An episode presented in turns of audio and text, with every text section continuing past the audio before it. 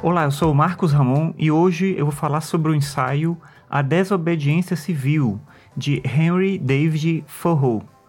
Thoreau foi um filósofo norte-americano nascido em 1817. Em 1833, ele entrou para Harvard, mas ele não tinha nenhuma intenção de seguir uma carreira tradicional como professor ou jurista, né, alguma coisa nesse sentido. Ainda assim, ele foi fabricante de lápis, como o pai dele, que também fabricava lápis, ele foi tutor, foi jardineiro e finalmente escritor. Só que ele não ganhava dinheiro com a escrita especificamente. Na verdade, ele buscava atividades rápidas que lhe permitissem apenas ganhar o dinheiro para subsistência. Por isso ele dizia que trabalhava um dia na semana para garantir os outros seis dias. Sendo amigo de um outro filósofo norte-americano, o Ralph Waldo Emerson, ele acabou contando com a ajuda desse amigo que permitiu que ele pudesse viver dentro de um terreno dele. O Emerson tinha um terreno que ficava em Walden e lá o Forro construiu uma cabana na qual ele viveu sozinho por mais de dois anos. E foi nesse período que ele escreveu o texto mais famoso dele, que se chama justamente Walden ou A Vida nos Bosques. Nesse texto, o autor explora as ideias de autodisciplina, autossuficiência, autenticidade e simplicidade da vida, que são temas que percorrem vários dos escritos dele. Aliás, esse texto é também mencionado no ensaio sobre a desobediência civil, que é o tema que eu quero abordar aqui. Esse ensaio sobre a desobediência civil, ele foi motivado pela guerra que aconteceu entre os Estados Unidos e o México entre 1846 e 1848. E essa guerra gerou como consequência a tomada de território por parte dos Estados Unidos. Boa parte ali do sul dos Estados Unidos era na época território do México, depois da guerra foi anexado pelos norte-americanos. Outro tema conjunto que tinha relação com essa guerra também era a manutenção da escravidão pelos estados do sul. O Forró era abolicionista e ele se incomodava com a população que aceitava obedecer um governo que permitia a existência da escravidão. Logo no começo do texto, o autor vai desenvolver a tese de que o governo é uma conveniência, de onde ele tira a conclusão de que o melhor governo é o que menos governa. A questão para ele é que se o governo é conveniente, é porque ele permite a realização de coisas que possam ser úteis e satisfatórias para a vida comum. Só que quando o próprio governo se coloca como parte da injustiça, ele se torna por si só problemático, ele se mostra inconveniente, ele vai no sentido contrário daquilo que ele deveria ser. Daí o erro de crer que Sendo o governo a expressão da vontade da maioria, as decisões do governo são absolutamente corretas. Não tem uma menção direta aqui ao Platão, mas a crítica do Forro à democracia como forma de governo que prioriza a opinião da maioria e não a consciência da justiça é bem próxima da reflexão platônica. O Forro defende ainda, na crítica dele à democracia, que devemos primeiro ser homens e só depois súditos. Dito de outra forma, o que ele está querendo dizer é que a gente não tem que obedecer cegamente. É preciso refletir, assumir uma posição crítica e finalmente decidir se se deve ou não apoiar o governo. Daí a afirmação dele de que, abre aspas, todos os homens reconhecem o direito de revolução, isto é, o direito de recusar obediência ao governo e de resistir a ele quando sua tirania ou sua ineficiência são grandes e intoleráveis. Fecha aspas.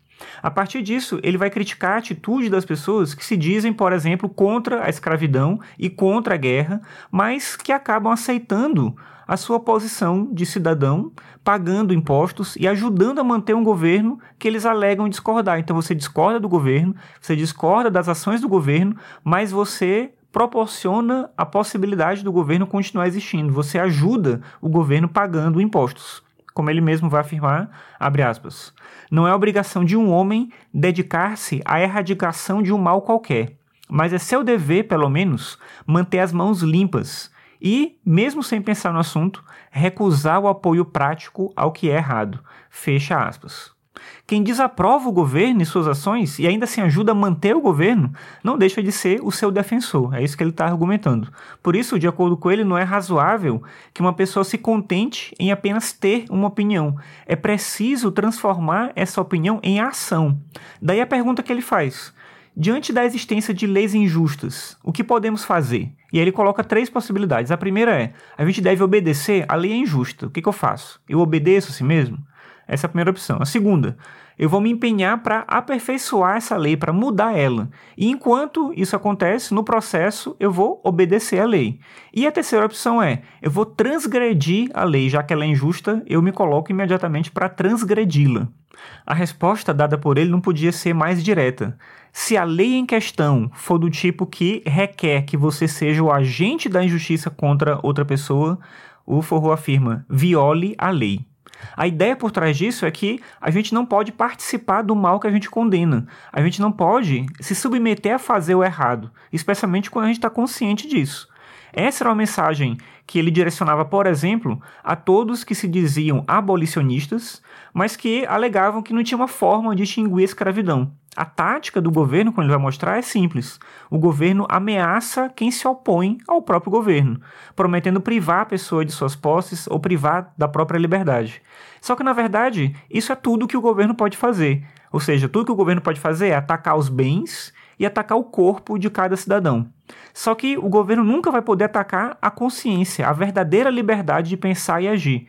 Por isso, apesar de não ser uma tarefa simples, ele considera isso no texto ele fala, claro, é difícil para um indivíduo considerar que vai perder o meio de subsistência porque ele tem que cuidar da família, porque ele tem que sobreviver. Então, ele sabe que não é uma decisão fácil, só que apesar de não ser uma decisão fácil, o que ele propõe é que se resista pacificamente, não pagando impostos e, consequentemente, não financiando as ações do governo. Numa situação, ele fala o seguinte, abre aspas, Custa-me menos, em todos os sentidos, sofrer as penas decorrentes da desobediência ao Estado do que me custaria obedecê-lo. Fecha aspas. Na data em que esse texto foi escrito, o Forro afirmava que ele já não pagava os impostos há seis anos, e isso fez com que ele, inclusive, fosse preso uma vez. Ele descreve esse episódio no Walden, mas ele retoma o episódio nesse texto da desobediência civil para reafirmar a tese de que os princípios dele eram mais válidos do que a necessidade que ele eventualmente poderia ter de se mostrar como um bom cidadão perante o governo, no caso, mostrando isso pagando impostos. É o fato que ele reforça com a seguinte metáfora, aspas, Se uma planta não pode viver de acordo com sua natureza, ela morre. O mesmo ocorre com o homem. Fecha aspas.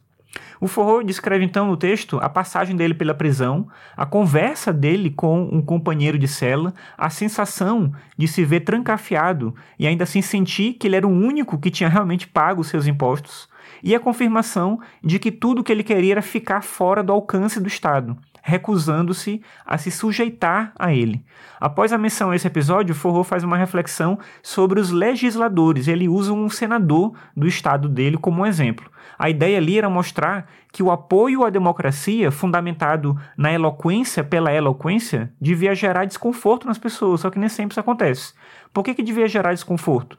Porque os políticos se valem de belos discursos, mas eles apresentam poucas ações realmente inspiradoras. Daí os questionamentos que ele vai fazer no final do texto, quando ele pergunta o seguinte, abre aspas, Será a democracia, tal como a conhecemos, o último aperfeiçoamento possível em matéria de governo? não será possível dar um passo adiante em direção ao reconhecimento e à organização dos direitos do homem? Fecha aspas.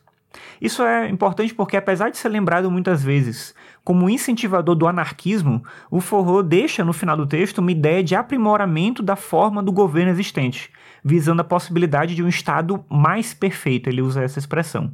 Era um governo que ele imaginava que pudesse ser justo com todos os homens, e isso, como eu vinha falando, é importante porque desloca a discussão do campo da negação de toda forma de sociabilidade e, consequentemente, de toda forma de governo, para a necessidade da gente refletir sobre a seguinte pergunta: qual é a melhor forma de viver em conjunto?